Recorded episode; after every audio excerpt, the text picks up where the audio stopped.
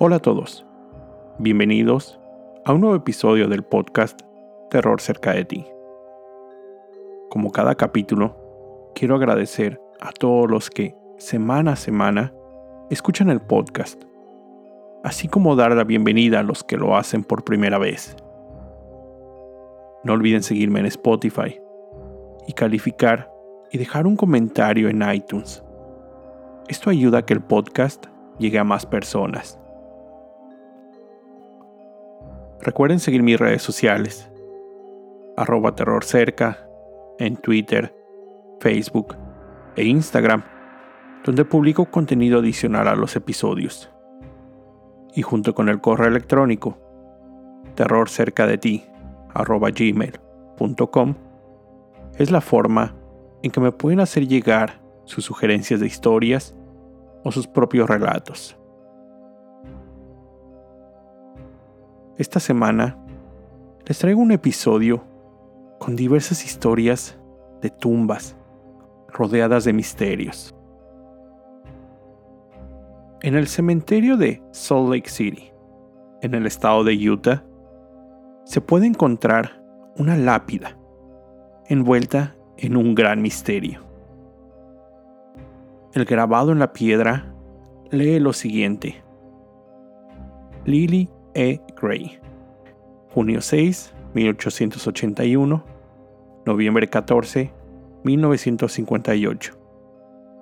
Víctima de la bestia 666. Del por qué la lápida contiene esa cita, no se sabe con certeza. De los pocos hechos comprobables, de acuerdo a la Sociedad Histórica del Estado de Utah, se sabe que Lily murió de causas naturales a la edad de 77 años. El responsable de esa escritura fue su esposo Elmer Lewis Gray, casado con Lily cuando ella tenía 72 años. De Elmer se sabe que tenía algunas ideas, por decirlo de alguna manera, extravagantes. Él había estado casado con anterioridad y había estado recluido en una prisión por el robo de una sombrilla. Mientras se encontraba preso en una audiencia de libertad condicional, había argumentado que sus padres habían muerto de tristeza cuando unos secuestradores habían asesinado a su esposa. Eso sucedió 11 años antes de la muerte de Lily, con la que fuera su primera esposa.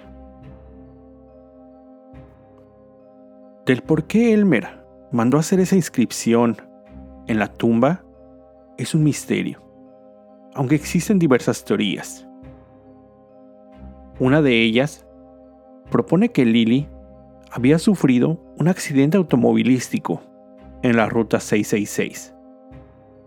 Ese camino era conocido no solo por su sobrenombre, la Ruta del Demonio, también por el número de accidentes fatales que ahí sucedían. Y, aunque Lily vivió en esa época en Utah, la teoría fue descartada por el hecho de que ella murió por causas naturales, y no se tiene registro que haya estado envuelta en un accidente.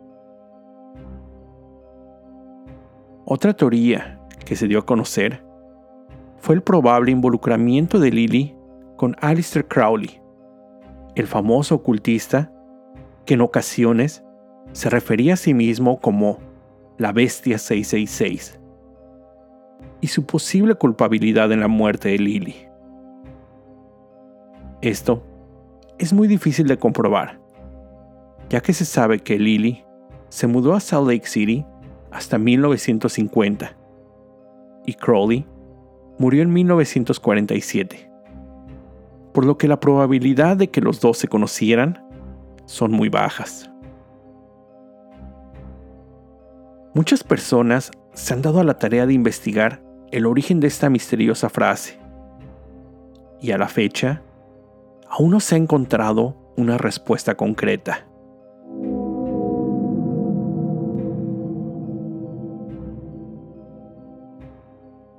En la ciudad de Franklin, en el estado de Indiana, En medio de la calle 400 Sur se encuentra la tumba de Nancy Curlin.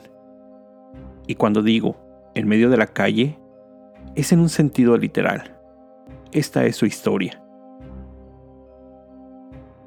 En 1808, Nancy Curlin estaba pronta a cumplir 15 años cuando se casó con William Barnett, quien era el chosno, término que tuve que buscar, ya que no sabía cómo se identificaba al que es la quinta generación, es decir, hijo del tataranieto, en este caso, de Pocahontas, y su esposo John Rolfe. Nancy y William vivían cerca del poblado hoy conocido como Amity, pero que entonces no era más que un pequeño asentamiento. Ellos tuvieron 11 hijos. Nancy murió en 1831, a la edad de 39 años, y fue sepultada en el que se cree era uno de sus sitios favoritos, una pequeña colina con vista a un arroyo llamado Sugar Creek. Con el paso de los años, más personas fueron sepultadas en ese lugar, por lo que se creó un cementerio para la gente del área. Con el paso de los años, se creó un pequeño sendero que cruzaba por este cementerio. El condado comenzó con la planeación para la construcción de una carretera. Debido a esto, la mayoría de las tumbas localizadas en el cementerio fueron reubicadas. Pero un hijo de Nancy se opuso a que su lugar de reposo fuera cambiado. Y, ya que en realidad la tumba no interfería con los planes del condado, aceptaron que no fuera movida. Pero unos años después, el condado se vio con la necesidad de ampliar la carretera, lo que ahora sí significaba que la ubicación de la tumba representara un problema. Se cuenta, aunque no hay nada seguro en esto, que el nieto de Nancy, Daniel Doty, se plantó junto a la tumba de su abuela, armado con una escopeta, y dijo sobre mi cadáver. Y, como en este tipo de historias, no es posible asegurar cuánto estuvo ahí, ni a quién se lo dijo, ni, si primero que nada, esto sucedió o no. El punto es que el condado aceptó no mover la tumba. En cambio, colocaron una gruesa placa de concreto sobre esta, con una inscripción, y construyeron la carretera alrededor de ella. Y, en efecto, la tumba se encuentra justo en el medio del camino, siendo posiblemente una de las pocas en esta situación.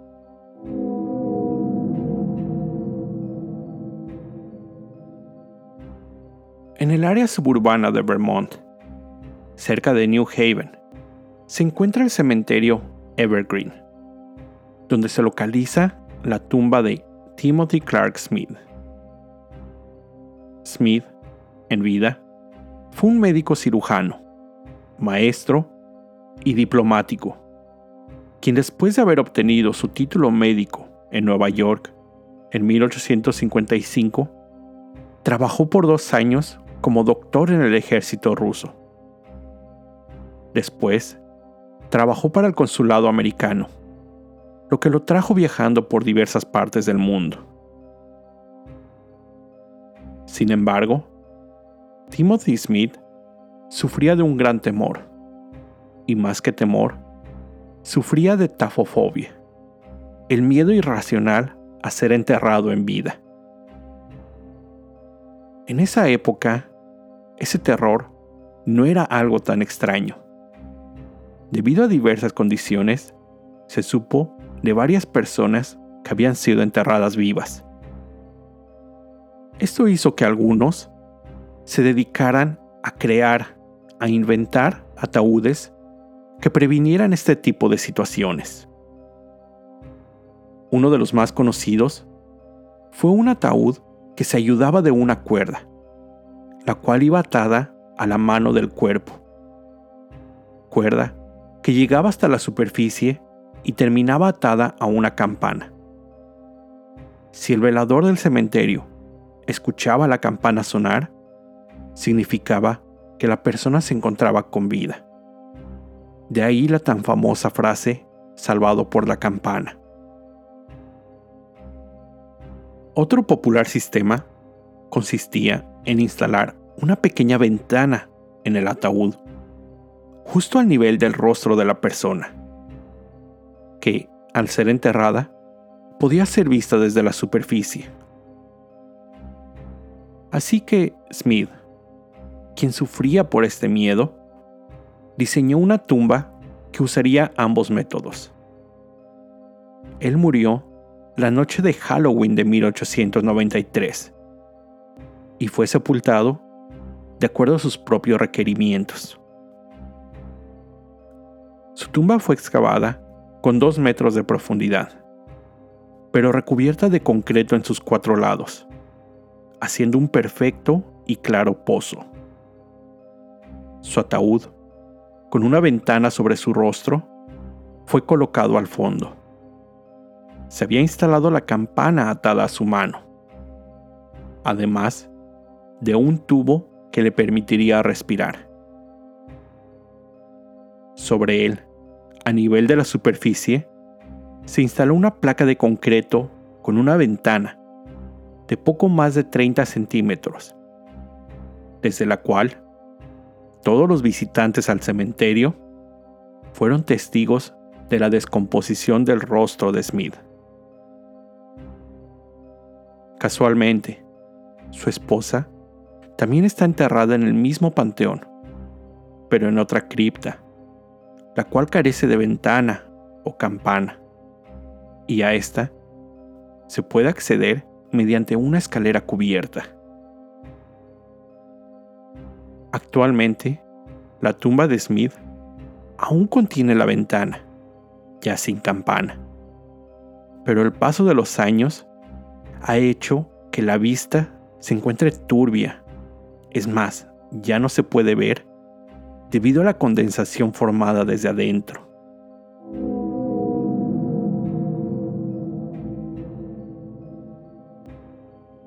En Marion, Ohio, se encuentra el cementerio que lleva el mismo nombre, Marion, donde podemos encontrar una tumba muy peculiar donde descansan los restos de Charles B. Merchant. Merchant fue un destacado residente del pueblo. Hizo grandes contribuciones tanto en la industria como en la infraestructura ferroviaria. Después de que Merchant murió en 1896, su familia decidió mejorar el lote familiar en el cementerio. Comenzaron colocando pequeñas esferas de granito negro, delimitando el área con los nombres de algunos de los familiares fallecidos. En el centro del lugar, construyeron un monumento de granito de un metro y medio de altura, con el nombre C.B. Merchant grabado. Sobre el pedestal, una enorme esfera elaborada, también de granito negro, con un peso de más de dos toneladas. La esfera fue puesta en su lugar y pulida hasta brindarle un gran brillo. Pero este monumento, por sí solo, no sería tan famoso de no ser por lo siguiente. Con el paso de los años, la gente que visitaba el cementerio notó que la esfera había girado sobre sí misma este fenómeno pudo observarse al notar un punto en la esfera que no se encontraba pulido, es decir, la parte de esta esfera que se encontraba justo sobre la base. Esta se veía de un tono diferente. Este movimiento causó un gran interés en los habitantes del pueblo, así como de la propia familia Merchant quienes decidieron contratar una grúa para volver a colocar la esfera en su posición original. No sin antes poner un poco de alquitrán como forma de pegamento. Pero, nuevamente, con el paso de los años, la esfera volvió a moverse. El movimiento era imperceptible a simple vista. Pero después de varios años, el punto sin pulir de la esfera volvió a ser visible. Y aún más extraño, no se podía observar alguna otra marca que indicara que la esfera había sido manipulada. Muchos han tratado de encontrar la razón para este extraño fenómeno. Hay quienes dicen que la fuerza gravitacional afecta la posición de la esfera. Hay otros que dicen que el movimiento tiene que ver con el agua de la lluvia, que durante las épocas de invierno se congela, y al llegar la primavera y descongelarse el agua, la esfera rota sobre sí misma. Pero hay quienes aseguran que el continuo movimiento de la esfera está relacionado a un fenómeno paranormal. Un reportero se encontraba entrevistando a una familia que acude al cementerio con regularidad, cuando, fuera del foco de cámara, los ahí presentes pudieron observar cómo una de las esferas más pequeñas, las colocadas alrededor, se movió de su propia base, rodando por sí sola. Sin poder entender qué había pasado, intentaron regresarla a su lugar, pero les fue imposible, ya que, aun siendo una de las pequeñas, no pudieron levantar la esfera y regresarla a su base. El cuidador del cementerio asegura que, constantemente, se presentan científicos e investigadores paranormales para realizar mediciones de la esfera, grabar sonidos, tomar fotografías, para tratar de explicar el fenómeno. Pero, a la fecha, aún no se sabe la causa de este movimiento, algo que ha sucedido por más de 100 años. La gente que ha observado la esfera Merchant a lo largo de varios años asegura que el objeto se mueve un promedio de 2 a 5 centímetros por año, pero sin alguna trayectoria predecible.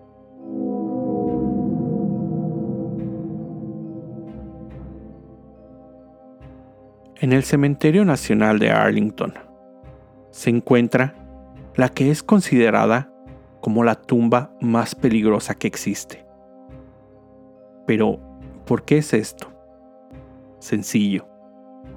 Ahí descansan los restos del especialista de la Armada Richard McKinley, quien fue una de las tres víctimas del único accidente nuclear mortal en los Estados Unidos.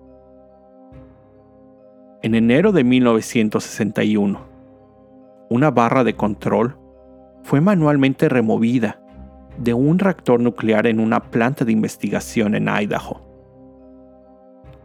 Esto ocasionó una explosión en las instalaciones que causó la muerte de dos especialistas de la Armada y de Richard, un electricista de la Marina.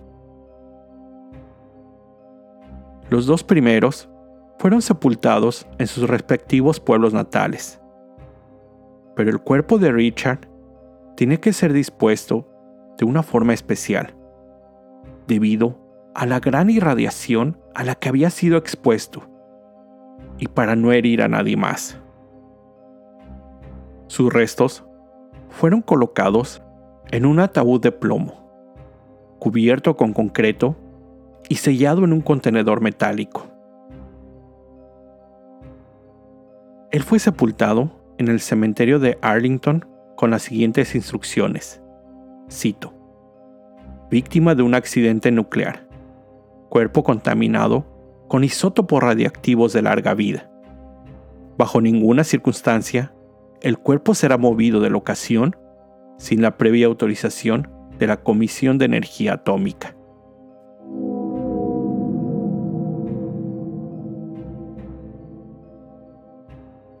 Antes de terminar este episodio, les traigo una reseña que ya les debía desde hace algunos meses.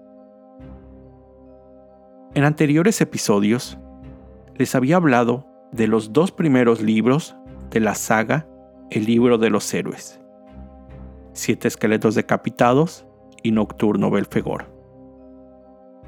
La serie se complementa de las obras El llamado de la estirpe, El destino y la espada, y termina con Principio y fin, del escritor mexicano Antonio Malpica. Y bueno, no les puedo dar una reseña de estos últimos tres capítulos sin revelar alguna parte crítica de la trama. Así que simplemente quiero contarles que, con el paso de la serie, las aventuras de Sergio Mendoza y sus acompañantes cada vez se ven más envueltas con las fuerzas de la oscuridad, al tiempo que Sergio trata de entender cuál es su papel dentro de toda esta batalla. Si ya empezaron a leer la serie, les recomiendo ampliamente que la continúen y terminen. Aunque, sinceramente, quiero confesar el inicio de la quinta parte se me hizo un poco lento, pero conforme avanza, la dinámica vuelve a surgir y es imposible no ansiar saber lo que el destino le tiene preparado a Sergio, Hop, Brianda, demás héroes y demonios de la mano de Toño Malpica, a quien solo me queda darle las gracias por tan increíble historia. No olviden, la saga del libro de los héroes. Con esto llego al final de este episodio. Como siempre, te recuerdo estar alerta de todo lo que pasa a tu alrededor, ya que el terror está donde menos te lo esperas. El terror está cerca de ti. Cuando el miedo se convierte en terror, hay una historia que contar.